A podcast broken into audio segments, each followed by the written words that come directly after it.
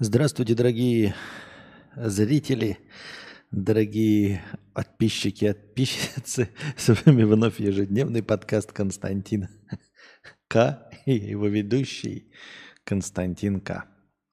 Здравствуйте. Я уж не помню, на чем мы все вчера остановились. А, вчера, как вы поняли, ну, я надеюсь, вы поняли, я же в чате написал, что все наебнулось, потому что кончилось электричество. И, ну, бывает, что электричество кончается и сразу включается, а тут я подождал, подождал, но так и не включилось. Вот, и я все выключил. Я дождался, когда появилась 4G связь, написал вам в чате, что электричество кончилось, и лег благополучно спать. Про принцессу. Да я знаю, что про принцессу. Про принцессу-то я все уже сказал. Поэтому тут ничего нового не добавишь. Так, а мы переходим дальше к чтению простыней и всего остального. Так. Дрю 1500 рублей с покрытием комиссии. Вчерашний остатки 2023 рубля я добавил в начале и потом добавил к нему все межподкастовые донаты. Это, это было так странно, стрим выпадал все время в реках, но не запускалось. А, вот. Э, на посидим, дарю полторы тысячи. Спасибо большое с покрытием комиссии. Видос про здоровье и питание 107 рублей. И опять ссылка на какой-то говновидос опять. И, и, и видео это больше недоступно. Это видео больше недоступно. Что ты за, за видео там записал, которое больше недоступно?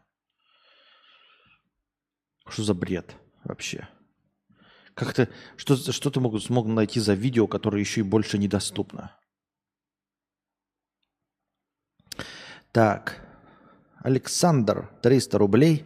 Привет и спасибо. Крик о помощи. Простыня текста. А, это стримообразующая простыня, а, о которой нарисована превьюшечка и, значит, э, написан текст. Ой, и написано название, поэтому слушаем. Страдания э, юного Вертера. Так, если откроется сейчас. А пока открывается, послушаем дальше.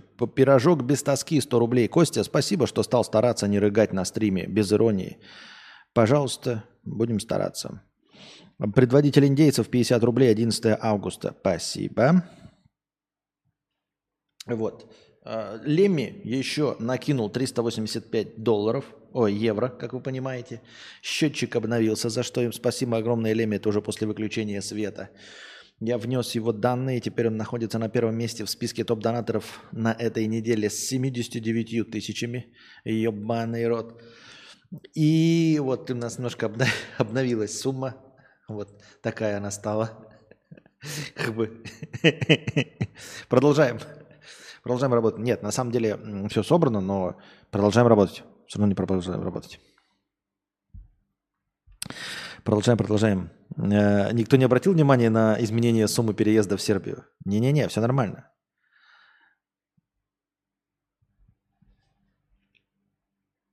Все нормально, нет никакого э, секрета. Никакого секрета здесь нет. Видишь, там на горе возвышается крест. Под ним десяток солдат. Повиси-ка на нем. Крик о помощи. Итак, первое. Нахожусь с девушкой в созависимых отношениях. Личные границы отсутствуют полностью. Находимся вместе 24 на 7. За все время отношений растерял всех друзей, кроме одного лучшего друга. Не могу нормально с ним видеться. Можем не видеться неделю, две, месяц, и каждый раз, уходя проводить время с другом, начинаются скандалы, ссоры, истерики. Сами отношения скачут туда-сюда. Сидим на эмоциональных качелях. То я самый любимый и хороший, то чмо ебланый эгоист, который для нее ничего не делает.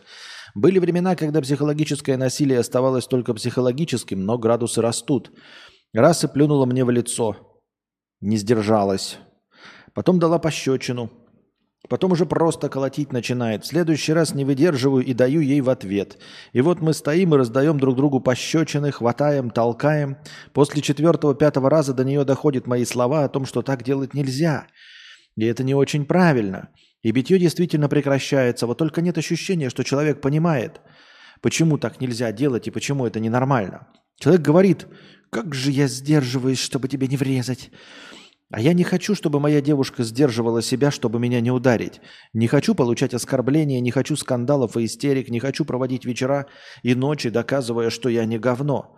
Не хочу слушать речи о том, как она мечтает убить мою мать, потому что раз в месяц я пытаюсь проводить с ней время. Не хочу отпрашиваться провести время со своим другом. Я очень старался для этих отношений. Да, у меня есть большое количество минусов. Я не очень романтичный, могу быть невнимательным, иногда ленюсь. Но я правда старался как мог. Полтора года на фоне ее депрессии я ухаживал за ней. Готовил, убирал, работал, оплачивал квартиру и, пита- квартиру и питание, помогал с учебой, написал добрую часть диплома, помог устроиться на работу, потом практически работал на двух работах, так как она нихуя не понимала и приходилось помогать ей днем, а вечером делать свое. Старался работ- э, радовать подарками и свиданиями. Иногда, часто, иногда нет. Мне тяжело даются такие вещи. И все это я делал в одно лицо. Получал в качестве благодарности подарки и слова «спасибо». А иногда и без «спасибо». Иногда «ты ничего для меня не делаешь». Помогал ей выбирать терапевта, водил э, к нему за ручку, помогал с оплатой, всячески поддерживал, терпел периоды начала принятия антидепрессантов и других таблеток, когда у нее хорошо слетела крыша и все вымещалось на мне. А потом терпел периоды отмены, когда ей вдруг все это стало не нужно и без таблеток лучше. Месяца два назад ей так как будто бы стало легче. Стало меньше оскорблять, и выражения типа «ты собака» или «еблан» заменились на более лайтовые. Начала убираться и готовить, сделала целых два свидания, с зарплаты сама оплатила квартиру, сделала дорогие подарки, но теперь выгорел я – мне тяжело убираться, тяжело готовить, во мне пропала вся романтика. Не могу делать приятное и, и как-то удивлять свою девушку. И паста не о том, какая у меня плохая девушка. Я не пришел сюда, чтобы жаловаться, плохая или нет, я уже не различаю. Я не могу четко оценить поступки с ее стороны. Не знаю, насколько плохо, когда меня оскорбляет или бьет твой партнер. У меня пропала эта грань. Третье. И пишу я за тем, чтобы получить помощь. Я не могу обратиться к психологу. Грубо говоря, мне запретили такие походы после пары сеансов и выстраивания личных границ. К другу я не могу обратиться. И вот получается, что мне не с кем поделиться и попросить о помощи. Я не знаю, я знаю, что ты не занимаешься такими вещами и не хочу давить на тебя. Нет, нет, так нет, просто послушаю твои комментарии. Я уже решил для себя и очень давно, что я не хочу спасать эти отношения, не хочу их выстраивать, не хочу возиться с ее диагнозом и проблемами в голове. Я хочу уйти, убежать, испариться. Были две попытки расстаться. Первая была на расстоянии, но вернулся по глупости, поверив обещаниям. Второй раз не смог из-за угрозы суицидом. Нож по венам, таблетки глотать и так далее. Испугался и принялся утешать, а дальше болото. И вот сейчас мне нужно окончательно с этим покончить, но я просто не могу. Я не понимаю как. Я знаю, что это должно быть просто. Сказать, потерпеть самый сложный день-два в своей жизни разговаривая, а потом уйти. Но я не могу, хоть убей. Еще и накладывается то, что у меня не было опыта разрыва в реальной жизни. До этого был всего один партнер, и теперь я больше не могу. Мне нужно прямо вот сейчас, иначе я просто умру, без шуток. Умоляю, заставь меня, обматери и скажи, что я долбоеб или что угодно, но помоги преодолеть мне этот шаг. Мне самое главное хотя бы сказать, мы расстаемся. Э, прости, что так сумбурно в конце. В голове каша просто. И так. И прости за такую огромную пасту. Задонатил бы больше, но сейчас денег нет. Если получится расстаться, то миллион задоначу. Слушай, э, ну, во-первых, ты уже расставался на расстоянии. Может быть, стоит действительно опять на расстоянии уехать?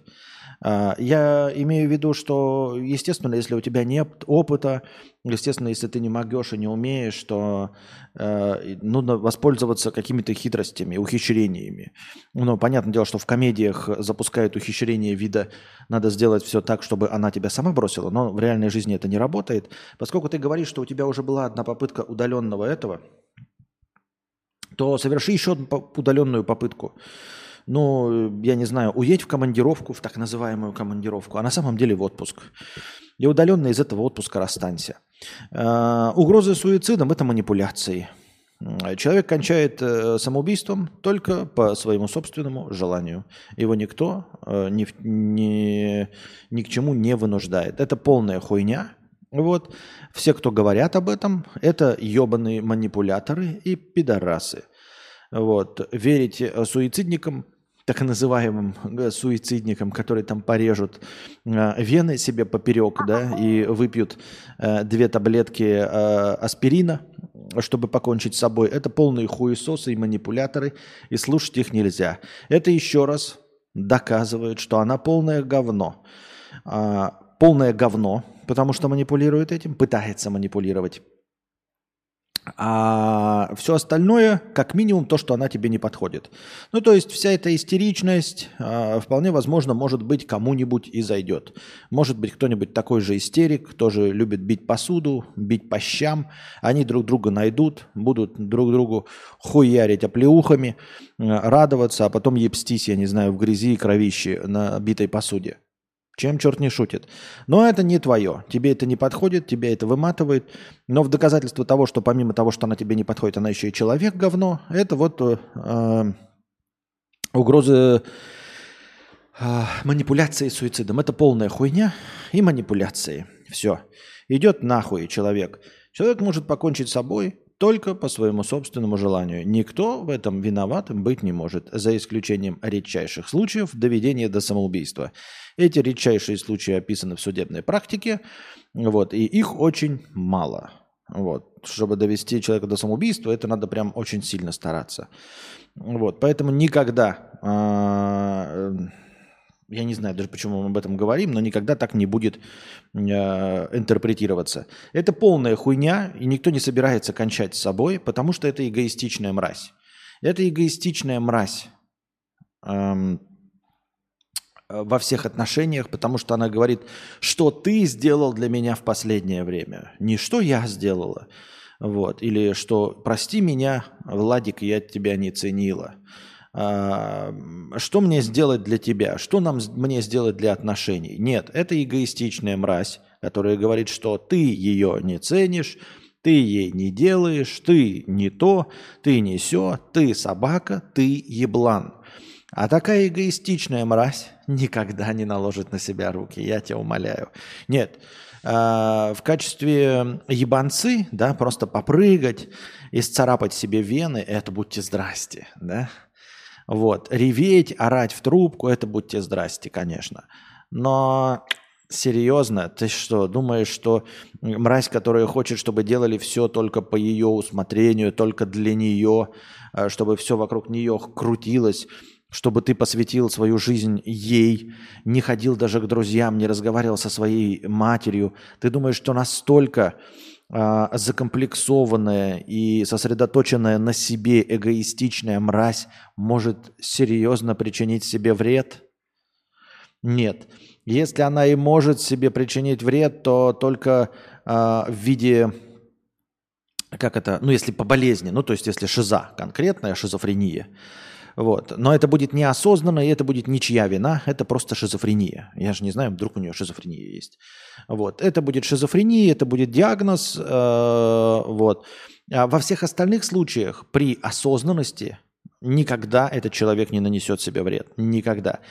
А, заметь, эм, когда вы начинаете ссориться, да, видел фильм в комедиях показывает, да, я тебя не понимаю, начинают бить себя. Помните «Человек дождя»? Я хотел бы тебя спросить, когда вы начинали ссориться, первый удар она наносила себе? Нет, она давала по щам тебе.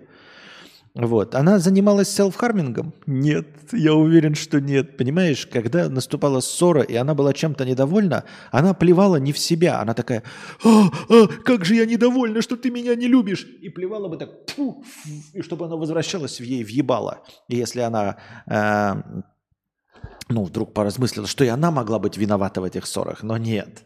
Этого же никогда не было. Въебала плевали тебе, и по щам давали тебе – Понимаешь?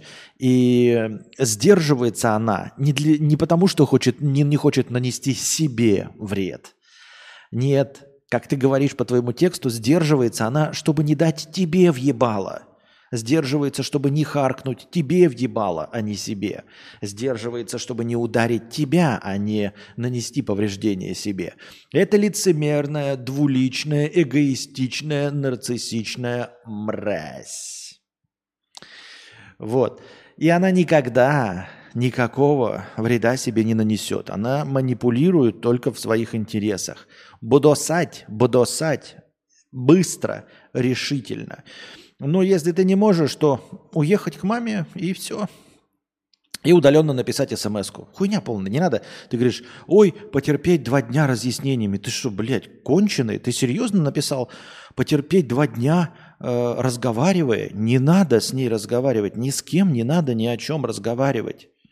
Не надо ничего объяснять. Что это, блядь, за... Ты что, блядь, Равшан Аскеров, что ли, который, блядь, поясняет свои тупорылые ответы в что, где, когда? Нахуя что-то объяснять? Что это за бред? Не надо никаких, ты говоришь, два дня разговоров. Нет, объяснить можно. Объяснить можно в том числе в записке. Объяснить можно даже, если человек на тебя кричит. Если он кричит, значит, он слышать не готов. Все, уходишь. А так, мы расстаемся, потому что мы друг другу не подходим. Мне не нравится, как ты себя ведешь. Все. Все, все, все, все. Больше ничего. Все, больше ничего. А они где живут? Почему просто не слиться на мороз? Да, вот удаленно. Если не можешь, уезжай, поедь в так называемую командировку. Поедь с другом и оттуда удаленно напиши. Типа, мы расстаемся в первый день, а вернешься через неделю. Вот, если ты боишься всяких вот этих, ну, понятно, что ты, наверное, боишься, но я тебе просто сообщаю, да? Э, уезжай подальше в другой город с обратными билетами через две недели минимум. И в первый же день, когда уезжаешь, как только улетел, пишешь, мы расстаемся. И ты не можешь вернуться, когда она скажет, ой, я наложу на себя руки. Ну, накладывай. Ну, в смысле, мы не, не переживаем ни в коем случае. Но ты же не успеешь. А если она накладывает на себя руки, это что значит? Если она не будет накладывать, она будет ждать, когда ты обратный билет купишь? Да? А? Такой хитрый план, да? Ты уезжаешь куда-то, откуда нужно возвращаться не менее суток там 12 часов лететь. И пишешь, я вот пролетел, да, и пишешь, расстаемся. Она такая, наложу на себя руки. Такой, к сожалению, я не успею. Так что можешь накладывать. А потом э, через два часа напиши ей, типа, ну что там, это, наложила уже? Просто я все равно не успеваю, тут билетов нет. Не, не наложила, еще ждешь, да? А что ждешь? А когда билеты куплю, брат, не дождешь? Или что? А? А? А? Или наложила уже? Я что-то понять не могу. Тут не очень, понимаешь, мне нужно возвращаться 12 часов полету, так еще следующий рейс только после завтра. Вот, ты как бы, тут смотри, если ты там накладываешь, то ты накладываешься, я тогда и даже покупать билеты обратно не буду, через два недели прилечу. А если накладываешь, то ты мне сообщи, сколько ты готова ждать, вот, ну, типа, насколько это вот надо подождать. Если ты готова ждать, в принципе, да, ну, типа, завтра ждать, вот нет завтра билеты, и вот я сразу прилечу, то, может, подождешь две недели. Ну, серьезно, понимаешь, ты либо, блядь, кончаешь собой, да, я ни в коем случае не призываю, это, ну, чтобы ты понимал логику. Не надо так общаться, но нужно понимать логику. Понимаешь? Вот ты уехал, да, из э, Владивостока в Москву. Вот ты такой говоришь, ну вот, понимаешь, короче, э, обратно прилететь я не успею. Если ты сейчас порежешь себе вены, то я обратно не успею прилететь. Правильно? Все. Вот. А если ты готова ждать, то тогда подожди две недели. Ну, если человек, ну, понимаешь, да? То есть, ну, о чем, какой разговор, что за бред, блядь, какой-то хуйни. Вот. И тут ты сразу поймешь, что она готова ждать и не резать вены, пока ты не купишь обратный билет. Понимаешь? То есть, так это... Э, нет, нет, нет никаких сил терпеть, но, но три дня подожду, раз уж билетов нет. Вот. Поэтому это все хуйня. Это все манипуляции. Мой угрожал, что себя убьет, в итоге избил меня, и я резал себе ноги потом в ванной, когда съехала по совету К. Потому что я почему-то до сих пор себя виню, что не досмотрела или недостойна счастья. Нет, но тут, конечно, надо идти к психотерапевтам э, Колымбаха. Что зарезала ноги, что за бред? Вот. Угрожал, что убьет себя, а в итоге избил э, тебя по совету. Я, во-первых, э, ни в чем не виноват. Я все-таки был прав. Ну, то есть этот человек бы тебя рано или поздно и так избил. Так что в итоге я оказался прав, я считаю. Вот. Э, потому что до сих пор себя виню. в отличие от тебя, я себя не виню, понимаешь? И вы должны последовать моему совету. А, я до сих пор себя виню, что не досмотрела или недостойно счастья. Но это же бред полнейший. Это же бред полнейший, полная хуйня. Ребята, у меня нет подписчиков, потому что, блядь, зрители тупорылые. Не потому что я виноват. Что это за бред? Серьезно? Вот. Почему ты ноги резал? Что это за бред? За что? Почему ты винила себя, что не досмотрела какой-то идиотизм? Вот. Нет, надо такие отношения заканчивать. Все. С другой стороны, если ты уедешь, да, и э, прости, Корявна, да нет, я понимаю, я имею в виду, что даже если бы ты попыталась меня обвинить. Так вот, дорогой друг, ты э, уезжай. И даже если она попытается для виду что-то сделать, не попытается. Э, но даже если попытается для виду что-то сделать, то такой, а что, блядь, я уехал. Никто никогда не скажет, что человек, который уехал, блядь, виноват. Ты ничего не сделал, ты просто уехал по своим делам. Все. А ебанутым нет покоя. Вот. Это полная хуйня, это просто манипуляторство. А, и все. Надо заканчивать эти отношения. Но, конечно, ты лошара еще тот. А, похвалить тебя нет за что. За то, что ты мог один раз уже от, отвалиться, но не смог, потому что не выдержал. Потому что тебе пообещали, значит, не сильно хотел. Значит, не сильно хотел. Мне пообещали, что все будет хорошо. Ну что это за хуйня, ебать? Мне пообещали, что все будет хорошо. Все, заканчивай с этим балаганом. Вот. Вообще, я бы, конечно, никуда не поехал, просто прямо сказал. Извините, будьте здрасте, мы расстаемся. Это окончательное решение. Вот, все остальные решения, дорогая партнерша, принимаете вы. Мое решение только расстаться с вами. Все. Я расстаюсь с вами, и это окончательно и бесповоротно. Шансов нет. Мы расстаемся, даже если вы сейчас превратитесь в Гальгадот, э, послушную в кокошнике, будете готовить, ходить и, и, и разрешать мне ходить по проституточным, и завести друзей, и привести стриптизерш домой. Даже в этом случае, дорогая мадам, мы с вами расстаемся. Потому что я больше не люблю вас, потому что наши отношения закончились потому что я не хочу быть с вами ни при каком раскладе, даже если вы полностью поменяетесь. Мы расстаемся с вами, потому что все закончилось. Ничего больше не изменить.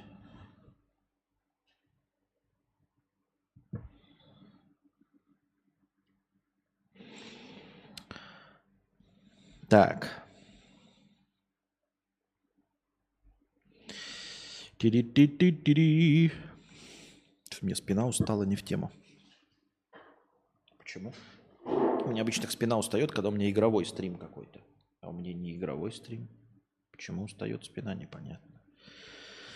Так, пирожок без тоски 50 рублей. Костя, спасибо, что стал стараться. Не... Это я читал. Предводитель индейцев 50 рублей. Спасибо. Стремлянка 100 рублей с покрытием комиссии. Посмотрели сейчас с молодым человеком российский фильм «Кентавр» 2023 года. 10 из 10. Да-да, не удивляйтесь. Смотрел ли ты? Абсолютно нетривиальный сюжет, который сложно просчитать наперед. Болит сердце. Если смотрел, озвучь свое мнение. И смотрел ли ты фильм «Временные трудности» 2018 -го? Я не смотрел фильм «Временные трудности», я не смотрел фильм «Кентавр», я не буду его смотреть, потому что я не доверяю вашему вкусу. Я знаю, что такое... Не обижайтесь, ребята. Вы находитесь здесь.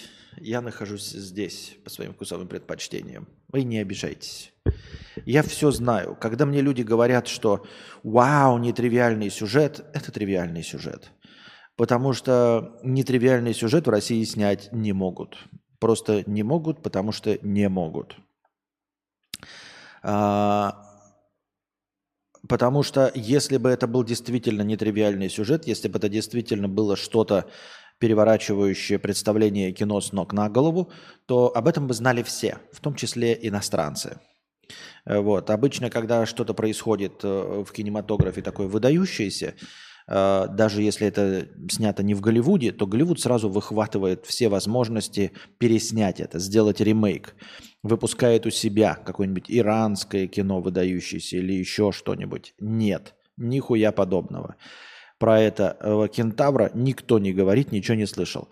А, это, скорее всего, что-то на уровне, по удивительности, на уровне Левиафана, ваших любимых фильмов «Дурак», как э, Васька Матросов вез Петьку Печеночника э, делать анальные клизмы. Вот это вот вся хуйня.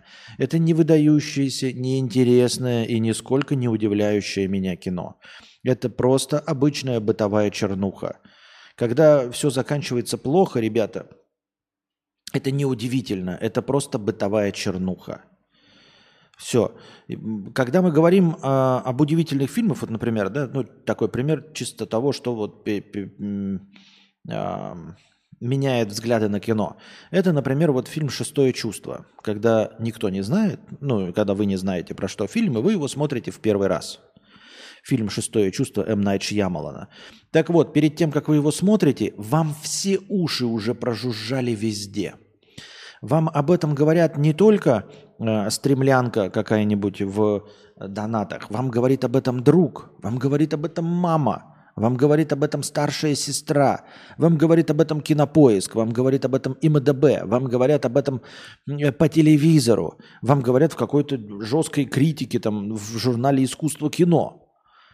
И вы понимаете, когда вот со всех сторон абсолютно разные люди говорят вам, что это удивительно – когда вот, ну, 66-летняя женщина говорит, это удивительный фильм, удивительный сюжет.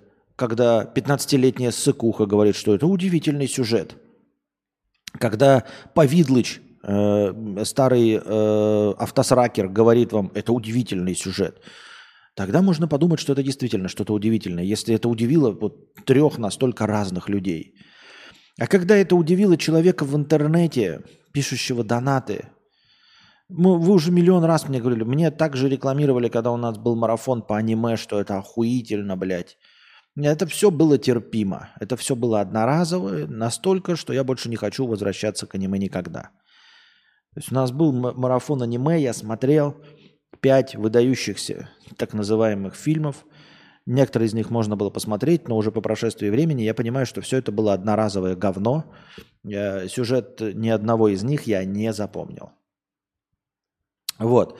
Поэтому, конечно же, твой фильм «Кентавр» такая же банальная хуета, поражающая тебя лишь в силу того, что у тебя малый опыт просмотренного кино, прочитанных книжек, проигранных игр.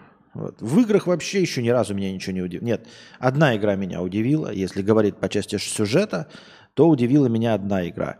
А, остальные игры, они как и комиксы. Они, знаете, там типа Блять, что же сейчас будет? Сейчас прилетит планета в виде человека. Вот такие удивительные ходы в комиксах. И такого же уровня удивительные ходы в кино. Кино пока еще не дорос... Ой, не кино, а игры. Игры еще пока не доросли э, до по-настоящему сложных сюжетов. Вот. А, единственная игра, которая меня удивила, потому что я не был готов вообще в целом и неплохо разыгралась, это... Как она там? Я забыл. Блять, как же она называлась-то? Ну, стрелялка-то это от третьего лица. Блять, десятилетней давности. Ой. Хард, что-то дай, не дай хард. One hard road, long hard road, hard line, line, hardline, hardline. Спекопс hardline, вот. А, такая стрелялка-киношка. И вот эта стрелялка-киношка была интересной. Вот. Интересненькая стрелялка-киношка. Интересная постановка была. Spec Ops The Line, The Line, ага, вот. Это единственное, что из игры меня по сюжету удивляло. Все остальные, когда говорят, вау, поражающее воображение. Ну вот меня сейчас мы играем Disco Elysium, ничем не возвращает. Ну просто поражает количеством текста шизофренического, и все. Нет там никакого по, по, потока сознания, ой, потока, э, ну да, поток сознания как раз-таки есть, понимаете? Я, например, не стремлюсь к потоку сознания. Мне кажется, что в потоке сознания я мог бы клепать книги, блядь, только в путь. Но поток сознания не нужен. Нахуя нужен поток сознания? То есть, если вы мне дадите денег и скажете написать игру Disco Elysium, просто написать, я такую хуйни напишу вам легко – Э, ну, я имею в виду, что понятное дело, что нужен какой-то багаж э, э, хуйни, типа, ну, в голове, как у, например, маргинала, да. И вот маргинал легко и просто может написать диско Elysium. Просто потому что там не надо стараться, сюжеты придумывать не надо. Э, не нужно, чтобы сюжет чему-то учил. Ну, пока, я не знаю, что там в конце развернется. Может быть, там, блядь, я ебал Тур, Тулюсю, будет Spec Ops The Lion. А, но сейчас это просто огромное количество разветвленных диалогов. Огромное количество, но на самом деле это нихуя не огромное древо. А я сейчас вот играл, когда этот в диско Elysium, там нет свободы. Там только одна ветка диалога ведет к дальнейшему прохождению. И все. А отыгрывать так, как ты хочешь, даже не получается. То есть я там пытаюсь что-то выбрать, как диалог, как я бы играл, если бы это была ролевая игра. Но она как ролевая не играет абсолютно. Там линейный сюжет. Линейный сюжет, что бы мне ни говорили, но в диско Элизиуме линейный сюжет. И такого уровня линейный сюжет может написать любой. Потому что эти, эти ответвления никуда не ведут, ни к чему интересному, они ничем не заканчиваются. Просто это даже не рассказы. Там э, э, каждая линия, по идее, да, если бы это был там РПГ, каждый, каждый должен быть отдельным рассказом. Но это не отдельные рассказы. Это просто ответвление, и все. Ну, типа, сколько ложек сахара окажется в твоей кружке чая. И ты перейдешь к следующей главе, у тебя либо будет кружка чая, либо будет кружка кофе, либо будет бутылка вина, либо стакан водки – но у тебя что-то будет в руке вот такое банальное и ничего не меняющее. А я говорю про то, что Убер Маргинал, скорее всего, до хренища начитал всякой хуеты, ну вот этой философской, да, как и Пелевин. И вот они могут э, играть э, всеми этими отсылками э, к шумерам ебучим, к ацтекам, каким-то псевдорелигиям. Ну вот а, я даже не стремлюсь к такой хуйне. Я никогда надеюсь, что я никогда не буду писать такую псевдохуйню, как э, Пелевин. Вот. Потому что меня это не интересно, мне не интересна чужая база. Вот и все. Вдруг я вдруг понял, за что люблю подкасты Кадавра. Константин – эталон здорового нормального человеческого эгоизма. В хорошем смысле, без всяких постметаироний. Хорошо. Э, это не у нас специфический вкус. Но у меня не специфический вкус, у меня самый мейнстримовый вкус. В этом-то и проблема, ребята. Я максимально мейнстримовый человек, и я поглощаю мейнстрим.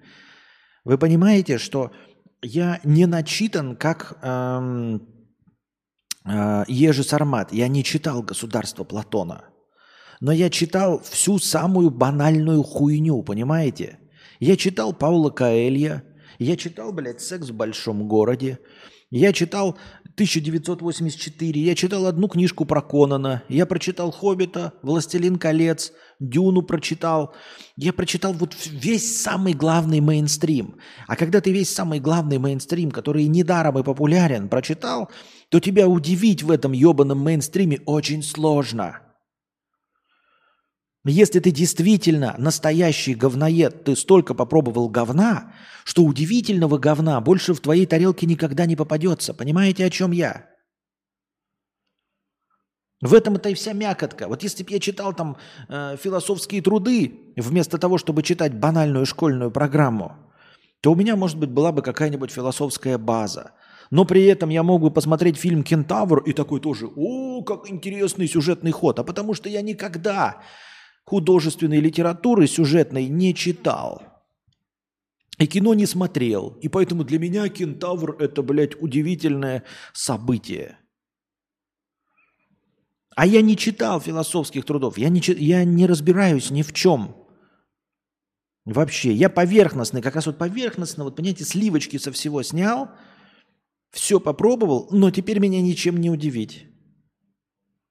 Вот так и получается, что с вашим кентавром легче удивить какого-нибудь надмозга, который реально там ну, очень прошаренный, но в каком-то одном направлении, нежели меня. Меня ты не удивишь, я все знаю. А то, что я не читал, я читал в кратком изложении, в пересказах, смотрел об этом ролики, документальные фильмы. Понимаете, о чем я? И вот поэтому, а в диск Elysium я начал играть, и я, я люблю отыгрывать, оказывается. Я никогда сам по себе жанр РПГ не любил. Но я прочитал, что такое жанр РПГ, role-playing game, да? Это ролевая игра. То есть ты должен взять на себя какую-то роль. И я, видимо, неправильно понял. Потому что и где-то внутри меня сидит э, невостребованный актер, и я такой, ну, я выбираю роль, и я эту роль до конца отыгрываю по-честному. Вы могли посмотреть как раз-таки на мой отыгрыш в игре Детройт. Это максимально показательный э, вот, пример того, как я играю в ролевые игры. Посмотрите, если вы не смотрели еще на канале Лексплей Кости Кадавра, мое эталонное миметичное прохождение игры Detroit Become Human. Мне сказали, что я играю за роботов. И я реально играл за роботов. Я там три истории, все от роботов, и я ни в одном э, из одной из этих историй не проявил человеческих чувств. Потому что мне все пытались навязать какие-то события, но проблема в том, что мне сказали, что я играю робота. И мне говорят, вот нужно спасти девочку. А я такой, а зачем я ее буду спасать? Я же робот.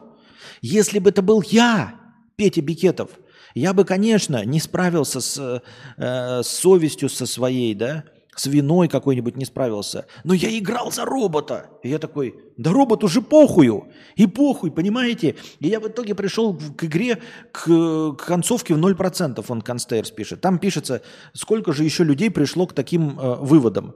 И там в конце у меня три хода были 0, 1, 0. То есть 0% так людей сделали, 1% так людей сделали и 0. Последние три хода у меня были 0%, 1%, 0%. Вот. Люди, которые играли в эту игру, которые видели другие прохождения, такие, мы не знали, что так можно сделать. И это я не, сейчас не выебываюсь. Там ничего особенного-то я не сделал. Я просто просрал всех героев. Потому что я поступал, как было написано в сюжете.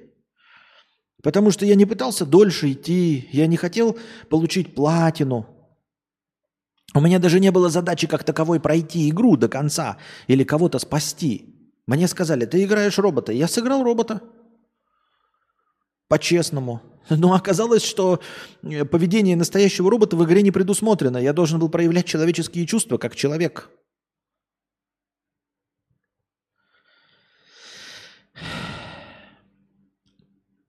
И сейчас вот мне в диско Элизиуме не нравится, что на самом деле я пытаюсь выбирать ответы. Я там выбрал себе поведение полицейского, который пьет, но типа я решил там не заводить никакие шашни, ничего, а расследовать дело. Тупо идти как полицейский, да? И играю я полицейского, ну вот какой в таком мире может быть, как там, я не знаю, в Ревашоле какой может быть полицейский. Я себе представил такого алкаш, ну это значит немножечко хамоватый, не самый умный, полицейский. Я пытаюсь его отыгрывать, а меня заставляют по всем веткам диалога пройти, потому что на самом деле нельзя играть э, ну, по одной ветке диалога всегда идти. Потому что все ветки диалогов тупые. Э, не тупые, а тупиковые. Они просто все ведут в тупик.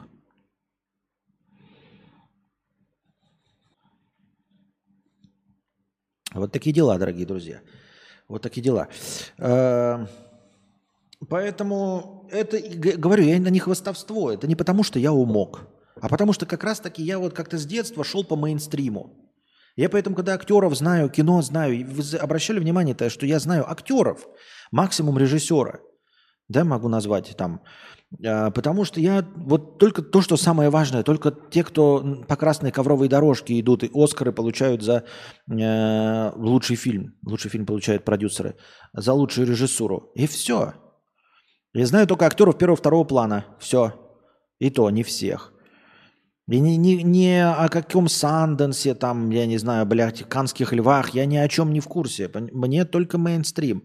И в этом мейнстриме мне он нравится, я люблю, я говноед, я э, настоящее потреблять. И в этом мейнстриме я прекрасно себя чувствую, но одновременно удивить меня нельзя. Нет, можно, наверное, это я так говорю, имеется в виду, что под... удивить меня нельзя, я имею в виду, что очень сложно меня удивить.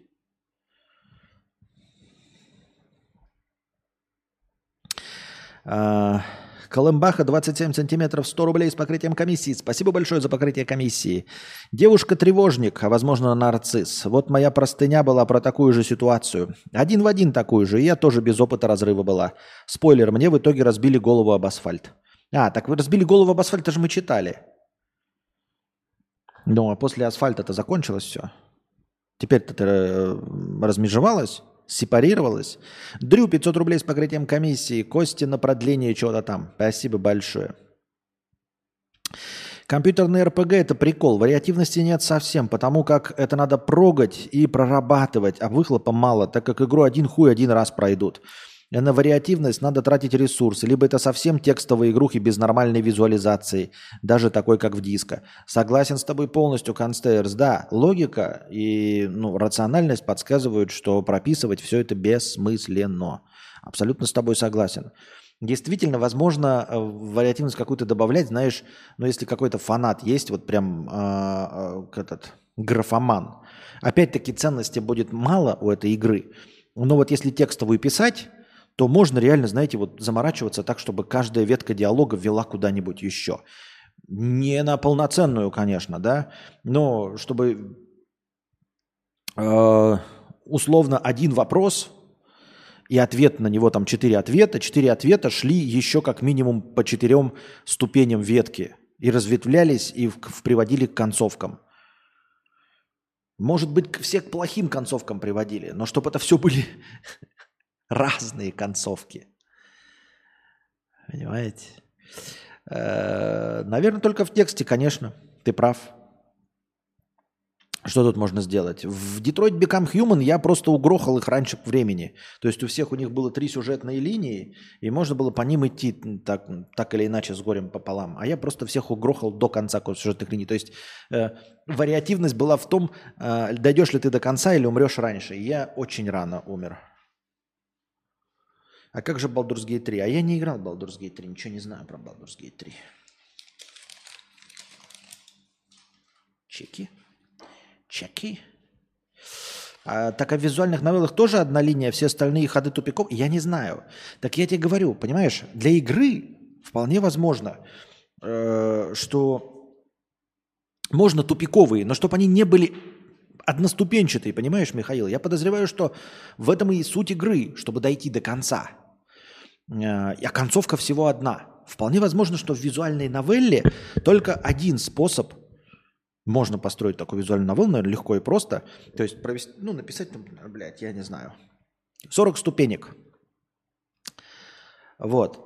40 э, ступенек 40 вопросов, которые приведут к нужной концовке. Ну и 40 это по, по одному ответу. А потом в каждый вариант добавить еще по три ответа.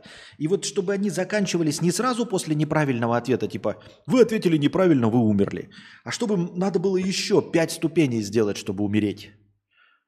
Понимаешь, то есть разветвленная сеть. Ты идешь, 5, 5, 5 выбираешь. То есть всегда есть только один правильный ответ. Действительно, до конца можно, выбрав только один правильный ответ, дойти до концовки, которая одна. А все остальные концовки – это смерть, но не одна шаговая. А поставить себе задачу, чтобы была пятишаговая смерть. Интересно, что из этого получилось. Б. Хуета. Хуета. Хуета, хуета, хуета. Есть же Sims, там вся жизнь. А там нет сюжета, мы же про сюжеты говорим. Ugh.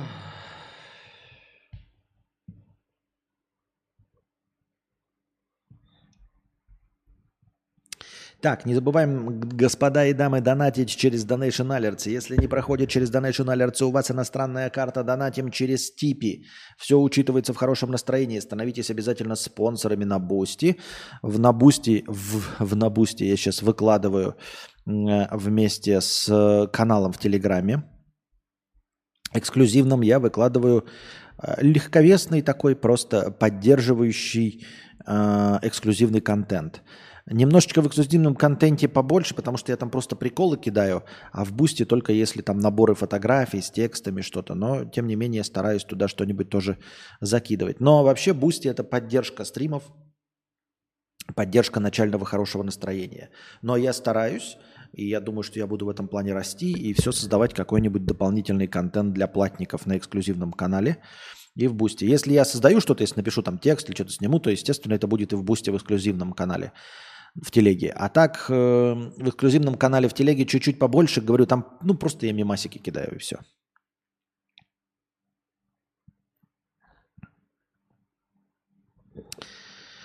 Так.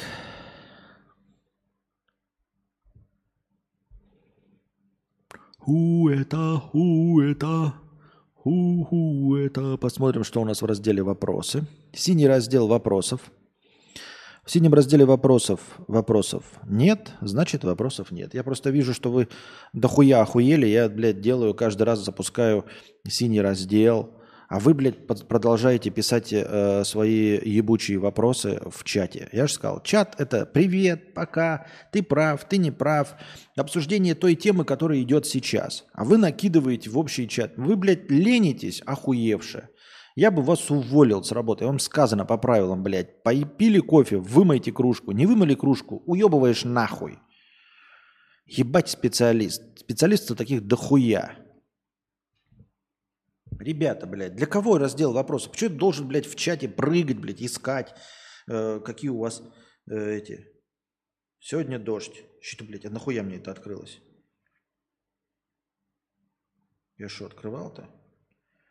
Вероятность осадков 0%. Да пошел ты. Так.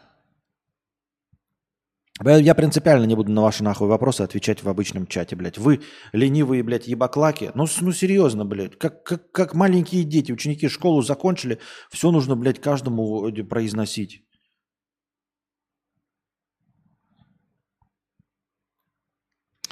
Так. Костя, вот ты постоянно пьешь пиво из маленьких баночек, а что, нормальных полулитровых банок пива в Вьетнаме нету? Есть, но очень редко. Есть, но очень редко. Я подозреваю, что все э, обусловлено жарой. То есть полулитровая успевает нагреться. Вытащив ее из э, холодильника, ты пока ее пьешь... Я понимаю, что первая банка пива, она, конечно, так, у меня первые две банки пива 0,33 влетают вот так. А, но, тем не менее, как бы на будущее же расчет идет. Поэтому и обычные люди не так быстро глотают, как я. Ты вытаскиваешь банку пива, и пока ты ее первую пьешь, она у тебя успевает нагреться. Поэтому нужно уменьшать эту дозу, чтобы она не успевала нагреться. 0,33 нагреться не успевает. А если ты еще в полулитровую кружку нальешь, то еще больше вероятности, что она нагреется у тебя до того, как ты ее допьешь. И последний жмых допивать неприятненько полулитровый. Что каким... Э, это вот в Германии там пинта, да, тебе вынесли на Октоберфест. Сейчас Октоберфест идет. Я смотрю некоторые нарезки в ТикТоке на Октоберфесте. Так посмотришь, никаких беженцев нет. Вот на Октоберфесте никаких беженцев нет. Там прям ебать.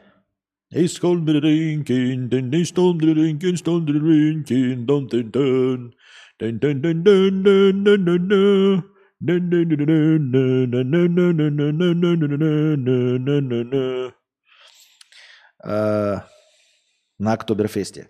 Так вот, там тебе пинту наливают, но Октоберфест, Октобер, Октобер, Октябрь. Октябрь в Европе. Тебе пинту нальют, она не успеет нагреться в октябре.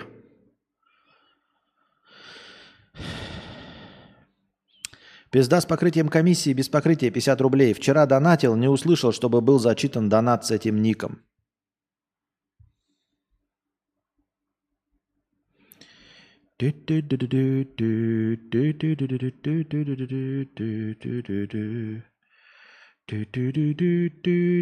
Справедливо. Костя, я тут вспомнил синдром островов Исландии с покрытием комиссии. Спасибо большое. Я тут вспомнил синдром островов в Исландии. Это когда ты сидишь такой на нелюбимой работе, но ты знаешь, что через неделю поедешь в Исландию. И вдруг начальник не раздражает, тупость Валдисов коллег уходит на второй план, а у тебя точно так же со Вьетнамом, скоро же Сербия. Во-первых, не всегда – И мне кажется, это какая-то какое-то когнитивное нарушение. Мне кажется, так не всегда далеко происходит. А, нет, у меня такого со Вьетнамом нет. Э, я думаю, что, может быть, станет... Нет, не станет. Я уже знаю по своему опыту, нет. Нет. А, нет облегчения. У меня наоборот. А, вот ты говоришь, если ты через неделю уедешь в Исландию, то сразу и босс меньше раздражает, и тупость Валдисов. Нет. Наоборот. И такой, блядь, я уже точно уеду в Исландию, через неделю точно, но как, блядь, я вынужден еще чуть-чуть терпеть, и я не понимаю почему. Наоборот, вот когда ты каждый день такой, но мне предстоит еще год, два, десять, пятнадцать работать с этими дегенератами. Ничего нельзя поделать, придется с этим как-то мириться. А вот когда ты через неделю уже должен ехать в Исландию, но обязательно должен дорабатывать с этими пидорасами. Ты такой, почему я терплю? Ведь через неделю этого же точно не будет. Как же было бы прекрасно, если бы это было не через неделю, а уже сегодня. Я просто не могу их последние дни вообще терпеть, этого босса, этих, э, блядь, коллег тупорылых. Ну потому что, блядь, я не понимаю. То есть я получаю вот сейчас негатив от этих конченых абсолютно на халяву. Без ничего, без нигде. Без всякого смысла.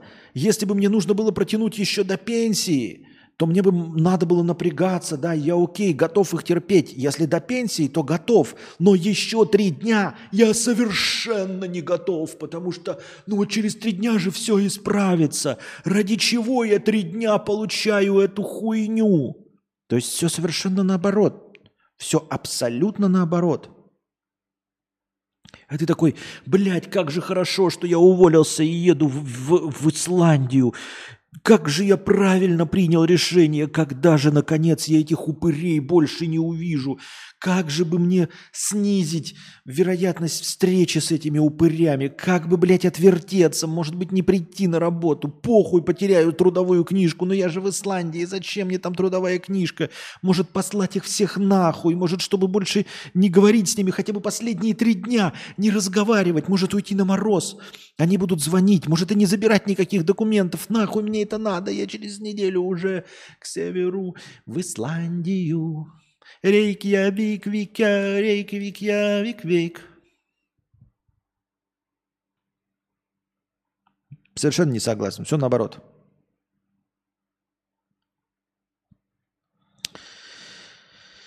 Пум-пум.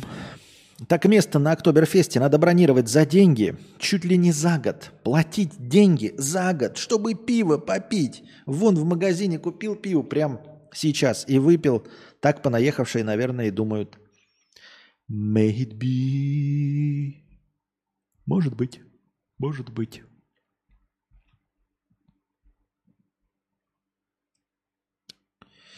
А баклажки пивные объемом полтора-два с половиной-три литра продаются во Вьетнаме? И вообще, как вьетнамцы пиво пьют или бухают? Слушай, не обращал внимания. Просто никогда не смотрел и не обращал внимания. Вот вообще похуй. Абсолютно. Целиком. А, полторашки вроде есть. Вроде есть.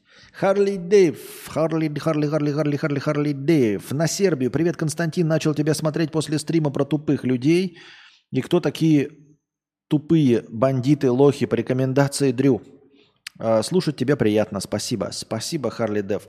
Спасибо, что написал, что ты новый зритель. Это действительно, ну, э, не лекция была недавно совсем. Вот, соответственно, рекомендация от э, ДРЗЖ тоже была недавно, от Сиплова. Поэтому спасибо ему большое за рекламу, за э, сослание, ссылание на меня. И спасибо, что задонатил 500 рублей. Так, так, так.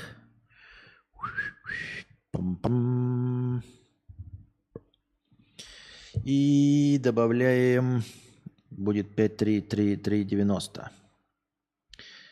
Чик-чик. Оба. Хобаца. Хобаца. Рейкьявик, Викя. А, полторашки, по-моему, видел. Насчет двух с половиной трехлитровых торпед не уверен. А, просто вот даже в супермаркете ходишь, ну, банки пива, ну, упаковки, ящики пива, это да. То есть ящики пива по, по 0,33, вот их дохуя в каждом магазине стоит. Кажется, что это, видимо, самый, видимо, экономный способ покупать пиво, получается. А что из алкоголя предпочитают вьетнамцы? Пиво, водку, свою э, байдзю или они там все в трезвость? А я не знаю. Я не слежу за вьетнамцами, к сожалению, не могу сказать, что они предпочитают. Честно говоря, вот даже видишь, ну, вьетнамцев там работающих, что-то отдыхающих на улице сидящих, вообще не видел никого ни с каким алкоголем. Ни сиську не давят, ничего. Непонятно. С другой стороны, а видел ли я в России, как кто-нибудь, вот, ну, видишь, да, там на подъездах сидят, сиську давят, например, а в кафетериях, например, там с бокалами вида сидят.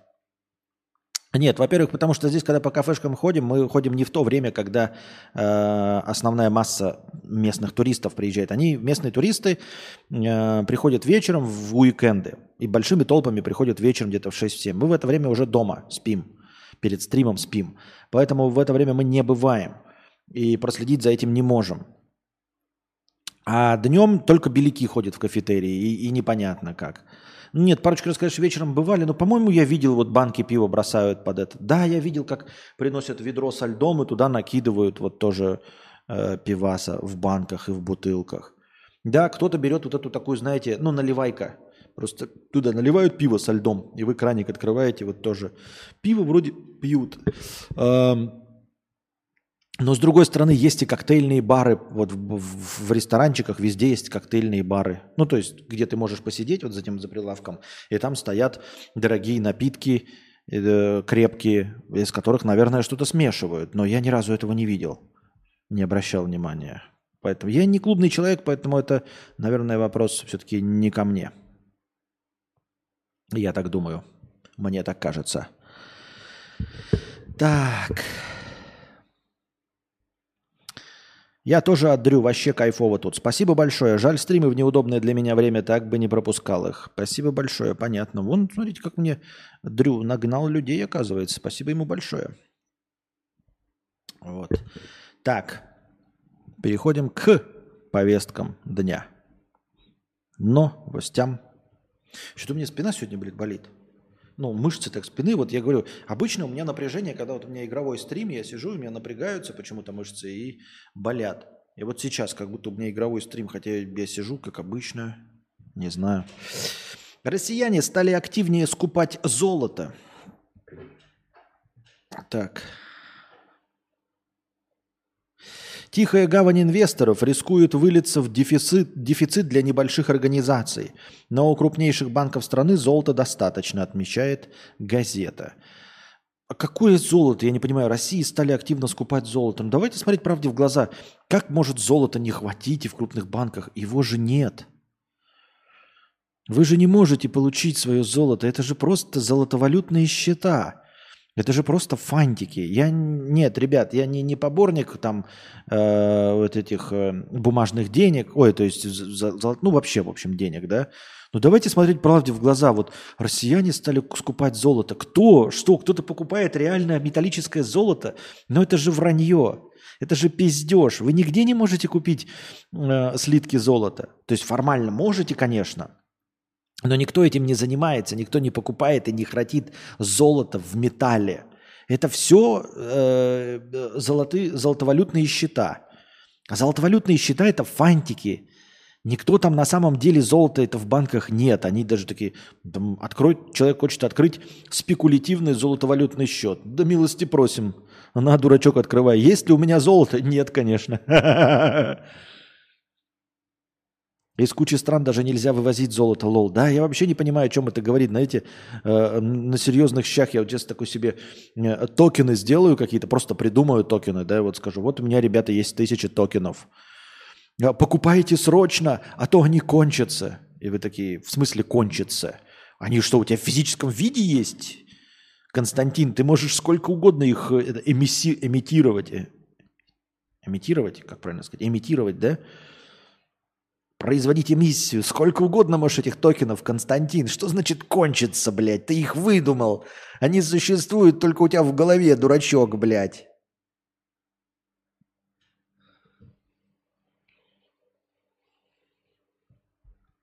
Смешные новости.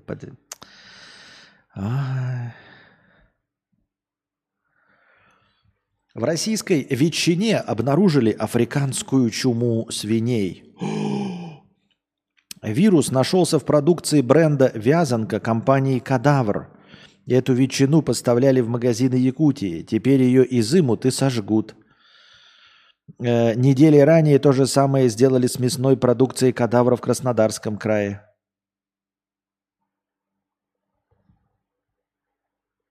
Что это, блядь, было? Мы не знаем, что это такое. Если бы мы знали, что это такое, мы не знаем, что это такое. Это шутка была, юмор или что? О, пора размяться, ребята. Пора размяться. Пора размяться. Пять сек.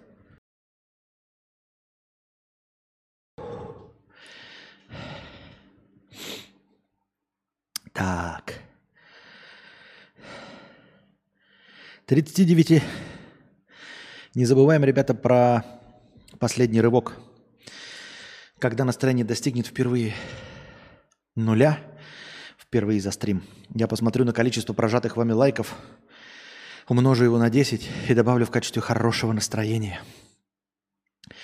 Так что даже если вы не донатите, не забывайте прожимать лайки чтобы продлить чуть-чуть агонию и дать возможность тем, кто хотел бы задонатить, ввести свои данные и задонатить.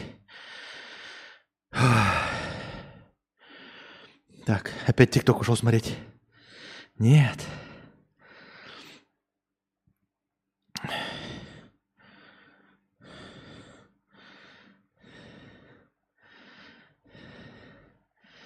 Так.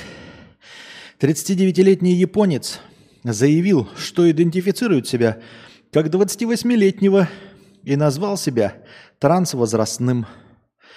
В интервью местному каналу он рассказал, что идея идентифицировать себя на другой возраст появилась после беседы с начальником.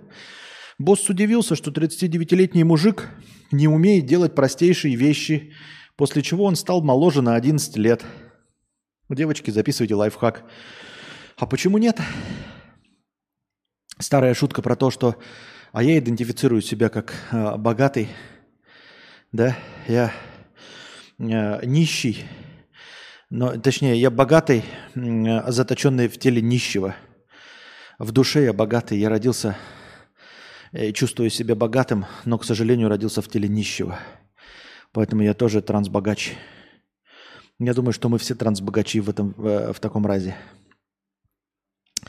Таиланд введет налоги на все иностранные доходы нерезидентов с 2024 года, пишет Бангкок Пост. Придется платить налог с любого дохода, полученного из-за границы.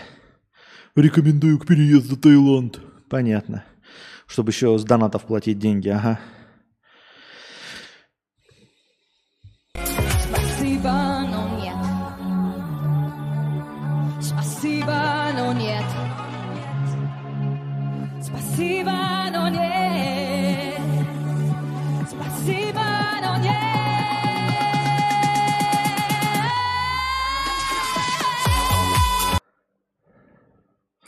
Москвичи бросились продавать квартиры. Продажи вторичного жилья в столице взлетели за август на 81%. Год к году, сообщили в Росреестре. А о чем это говорит? Я, честно говоря, не знаю, а как это вот москвичи бросились продавать квартиры. Ну вот действительно, 81, на 81% возросли продажи. И о чем это говорит? Типа, какие у этого причины, если честно? А что случилось? Не, ну без шуток. А что случилось прямо сейчас? Что такого произошло, что москвичи стали продавать квартиры на вторичке? Может кто-нибудь пояснить? У кого-нибудь есть какие-то мысли по этому поводу?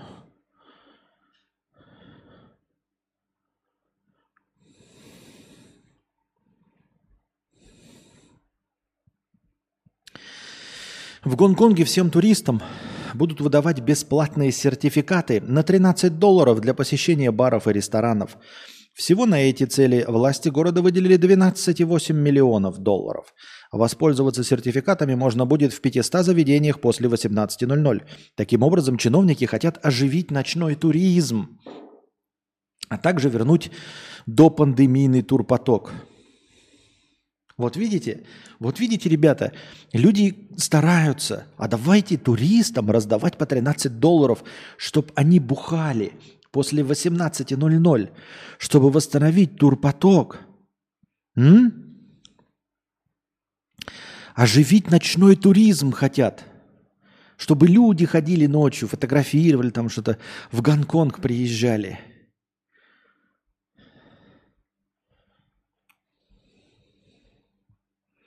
А что, так можно было? Нет, но это делают, наверное, те, кому нужно, чтобы туристы приезжали.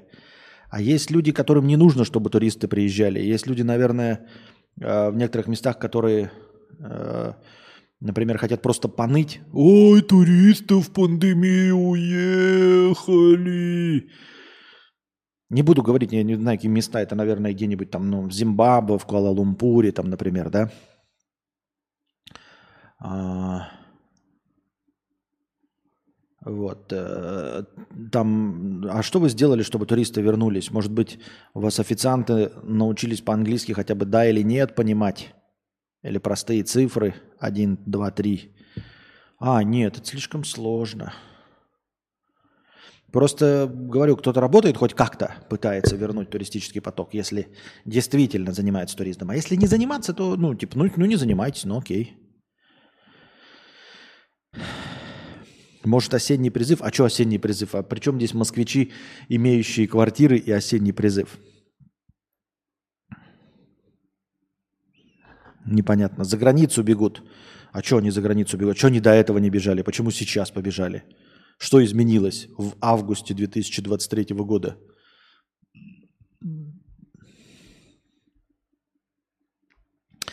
Названы самые популярные мужские и женские имена в России за 120 лет – за 120 лет в списке лидеров среди популярных женских имен чаще всего встречается Анна, Александра и Татьяна. Эти имена были популярными как в 1920-е, так и, например, в 2000-е. Менее популярные, но не отстающие от списка лидеров по декадам имена Елена, Екатерина, Ольга и Мария. В список мужских имен со стабильной популярностью практически в каждом десятилетии попали Алексей, Александр, Михаил, Владимир. Встречались реже, но тоже были в лидерах в разные декады имена Дмитрий, Иван и Николай. Самыми популярными именами для детей, родившихся в России в прошлом году, стали София и Артем. София – самое популярное женское имя в трех четвертях регионов. В половине регионов лидирует имя Артем. Артем же... Ну, ну хорошо. Артем?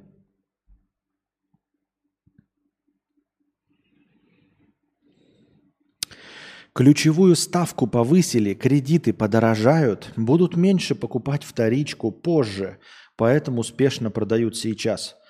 Э, я стесняюсь спросить, Алексей, э, сколько людей вообще понимают э, происходящие события так, как вы? Не в смысле неправильно, а что вообще их понимают. Вот пока ты этого не сказал, я новости о повышении эм, ключевой ставки читал, там что-то на сколько их повысили, недавно еще на 1% повысили, да, но уже тихо. Ну, повысили, окей. И я 2 и 2 не сложил. У меня не возникло никакой мысли и идеи.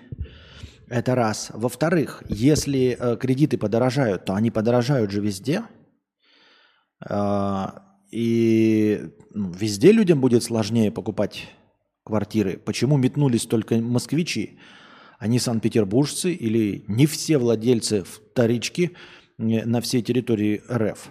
Почему только москвичи? Потому что они умнее и понятливее?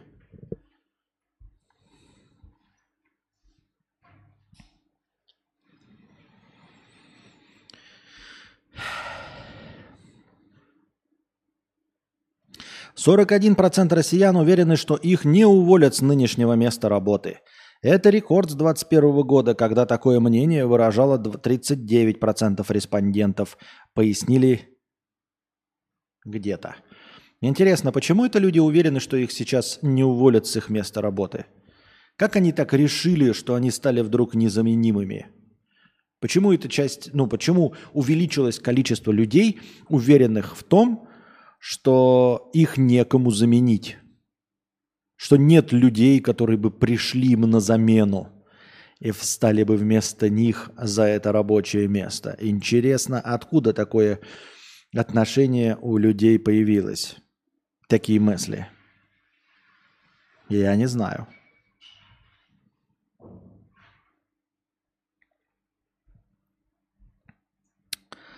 Так.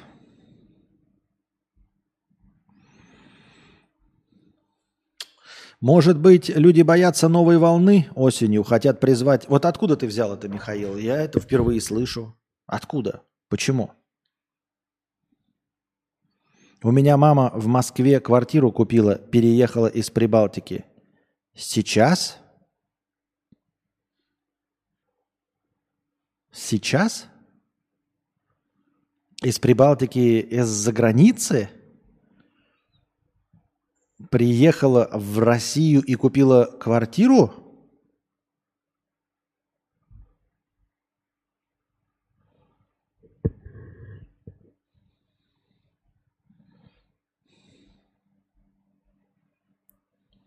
Окей. Хорошо. 58. Так, у нас последний рывок, дамы и господа. 88 прожатых лайков. Добавляем 880 хорошего настроения. И идем дальше. Во Франции экоактивисты перекрасили воду в фонтанах и каналах в зеленый цвет. Они захотели привлечь внимание общественности к проблеме массового вымирания. Из-за их акции там начали умирать рыбы. Я читал туда э, новость про этот слабоумие и э, отвагу. Но вот реально экоактивисты, да, сами отравили рыбу зеленой краской, чтобы показать э, проблемы с экологией. Это же какие-то надмозги. Как-то, блядь, на зло бабушки отморожу уши. Да, ближе к семье, отвечает Чалис про маму. И это год к году. Топиш с прошлого, го... то бишь с прошлого года выросла на 80%. Э, с сентября много все поменялось. Прошла первая волна. Ничего не понимаю. Ближе к семье. То бишь с прошлого года выросла на 8... Кто выросла на 80% с прошлого года? Я стесняюсь спросить, почему мама из за границы, из Прибалтики решила ближе к семье, а просто как альтернативное мнение, э, ну, просто так вот, чисто. Почему мама не, не пригласила к себе? Почему она сама решила приближе, при, ближе приехать и купить квартиру в Москве, а не позвать, например, семью к себе? М?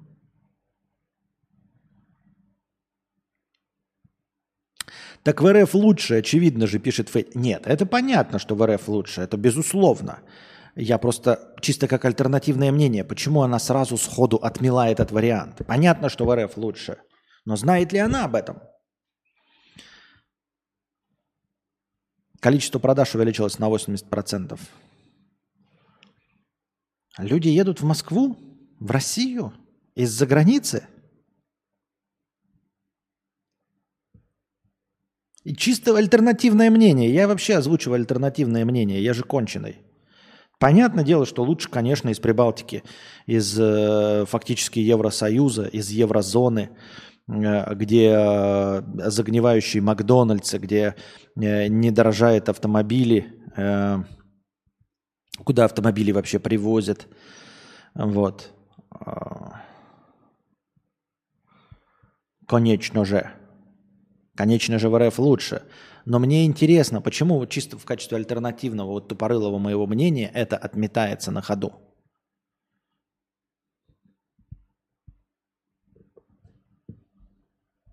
Такой вариант. Во Фран... Так, это я читал. Идем. Ой, ёб твою мать, куда я нажал? Нихуя себе. Сказал я себе. Так.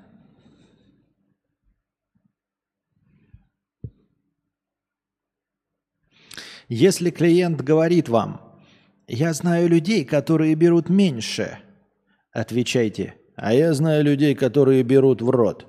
И что теперь? Продолжайте развивать навыки до уровня, который позволит вам работать с любым типом людей. Спасибо за э, видео, аудиовизуальный прикол. Потому что она была одна в Прибалтике, а большое количество членов семьи в Москве. Хорошо. Понятно. Цена российской нефти «Уралс» закрепилась выше отметки 7,5 тысяч рублей за баррель. Эксперты прогнозируют, что такая стоимость обеспечит российскому бюджету до 500 миллиардов рублей нефтегазовых доходов до конца года. Ничего удивительного. Э, санкции, санкции, санкции, они ведь такие. Так.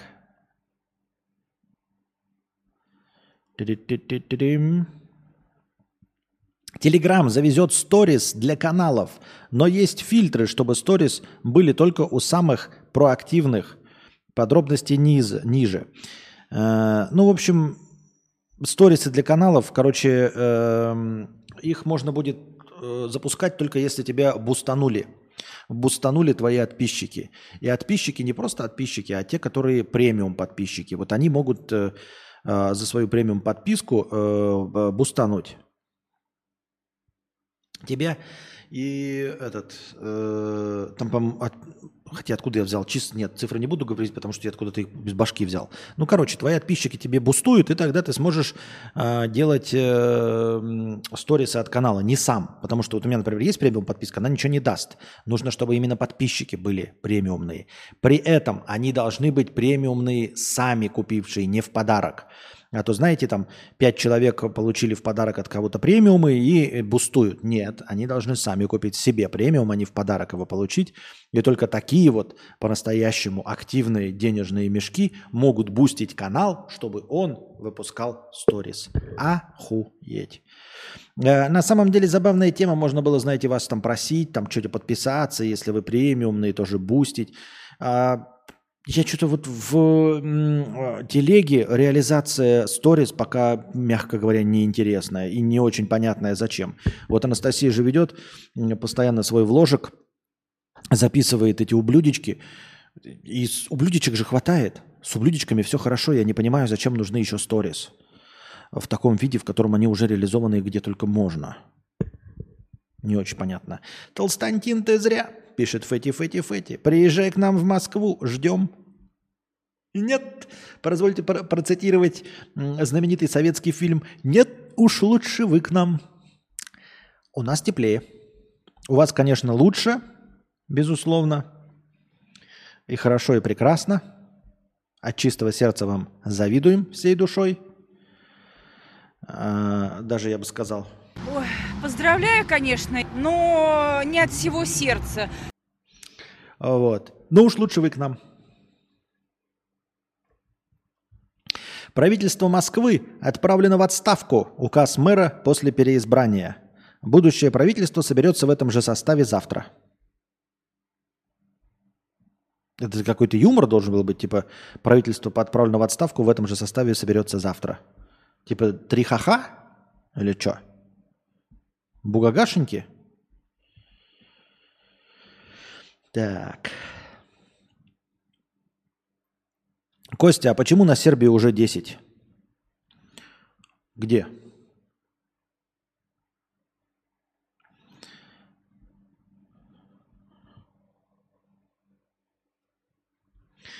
Так, вопросов в синем разделе вопросов больше нет.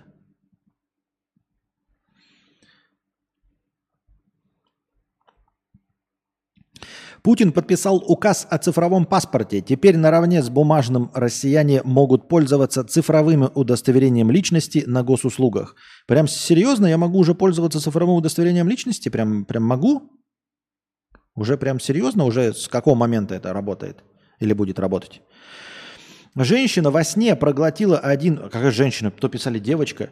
Проглотила один из наушников AirPods Pro который продолжал работать внутри организма и даже через 9 часов уже после извлечения.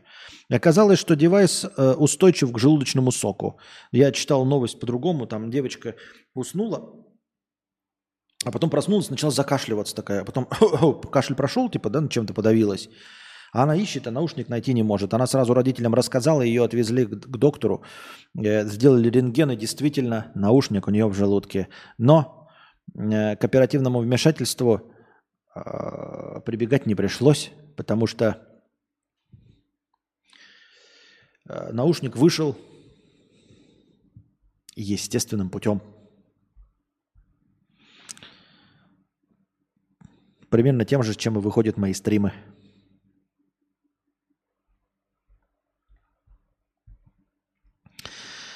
Ремонт заднего ряда двойных стекол. Что-то какую-то хуйню я не понимаю. Какие стекла? Пиши нормальные новости. Нет да мне эти юморески писать свои тупорылые. Дилеры продали последний Volkswagen Polo российской сборки. Вау, кому-то достался последний Volkswagen Polo российской сборки. Прикольно. Клево. Вау. В Испании продают за 27 тысяч евро доработанный УАЗ-469 с белым кожаным салоном, аудиосистемой Marshall и корзиной для пикника. Но это же для каких-то вот прям совсем для коллекционеров, потому что, ну даже если вы сделали кожаный салон и э, аудиосистему Harman Kardon Marshall поставили, корзину для пикника, это же все равно, блядь, остался УАЗик. Ну, блядь, это же остался все равно у Азик. Если вы Нонну Мордюкову оденете в платье от э, э, Вивьен Вествуд, дадите ей э, туфли Лабутен, сумочку от Луиз в Титон, э, сделаете самый лучший макияж от Сергея Зверева, это, конечно, будет чуть-чуть получше выглядеть. Но как только она пойдет, вы сразу поймете, что это Нонна Мордюкова. При всем уважении.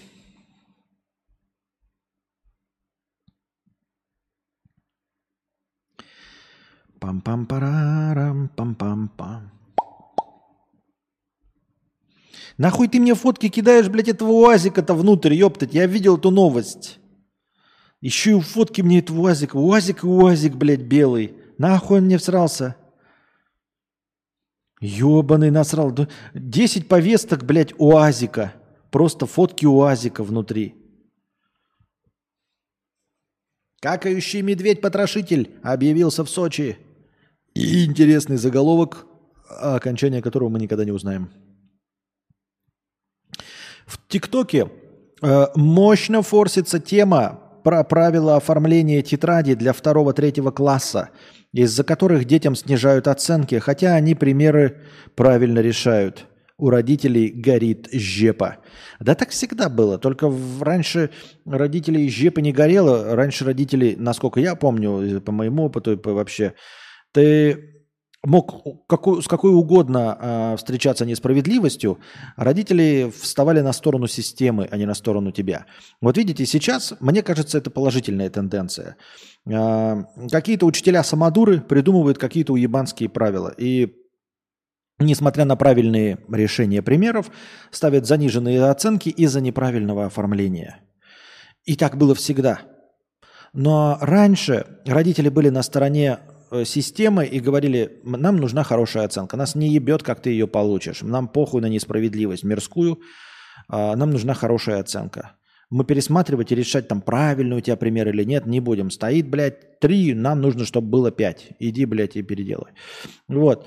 А сейчас э, родители на стороне своих детей. И это прекрасно, и это хорошо. Они смотрят, э, разбираются адекватно в том, что, э, чему учатся их дети, видят, что пример решен правильно, что претензии формальные, и у них горит жопа праведная, потому что они разобрались в вопросе, и теперь они на стороне своих детей, они на стороне ущербной системы самодуров. И это прекрасно, это хорошая тенденция. Это говорит о том, что э, родителям теперь не насрать на мнение детей, и они его ставят выше, чем мнение какой-то, блядь, учительки.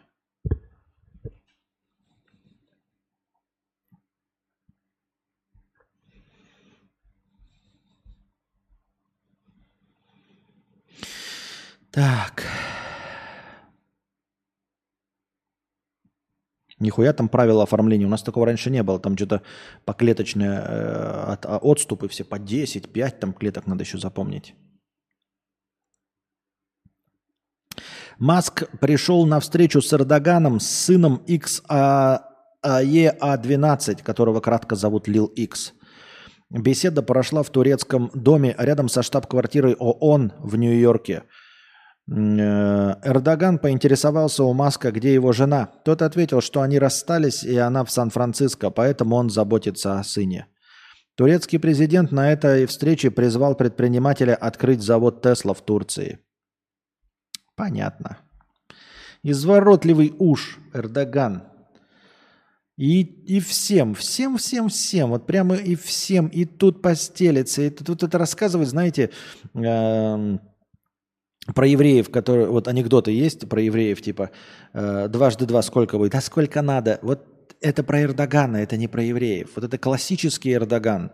Я и политикой не интересуюсь, но вот то, что я хватаю по верхам, это вот прям, ну вы поняли. Это прям Эрдоган.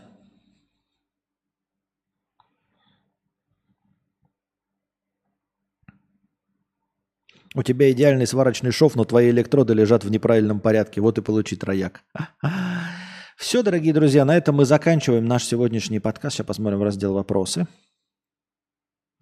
Майра пишет, я имею в виду, почему цель на Сербию выросла. Где выросла? Нет. А, Надеюсь, вам понравился сегодняшний подкаст, дорогие друзья. Приходите завтра, приносите ваши добровольные пожертвования на подкаст завтрашний, чтобы он длился дольше. Донатьте в межподкасте, лучший вопрос будет выбран, по нему будет нарисована превьюшка, и он будет вынесен в название, а также ему будет посвящено начало следующего подкаста. А, донатьте через Telegram в евро, донатьте в USDT, донатьте в рублях через Donation Alerts и с других иностранных карт в типе. А пока держитесь там. Вам всего доброго, хорошего настроения и здоровья.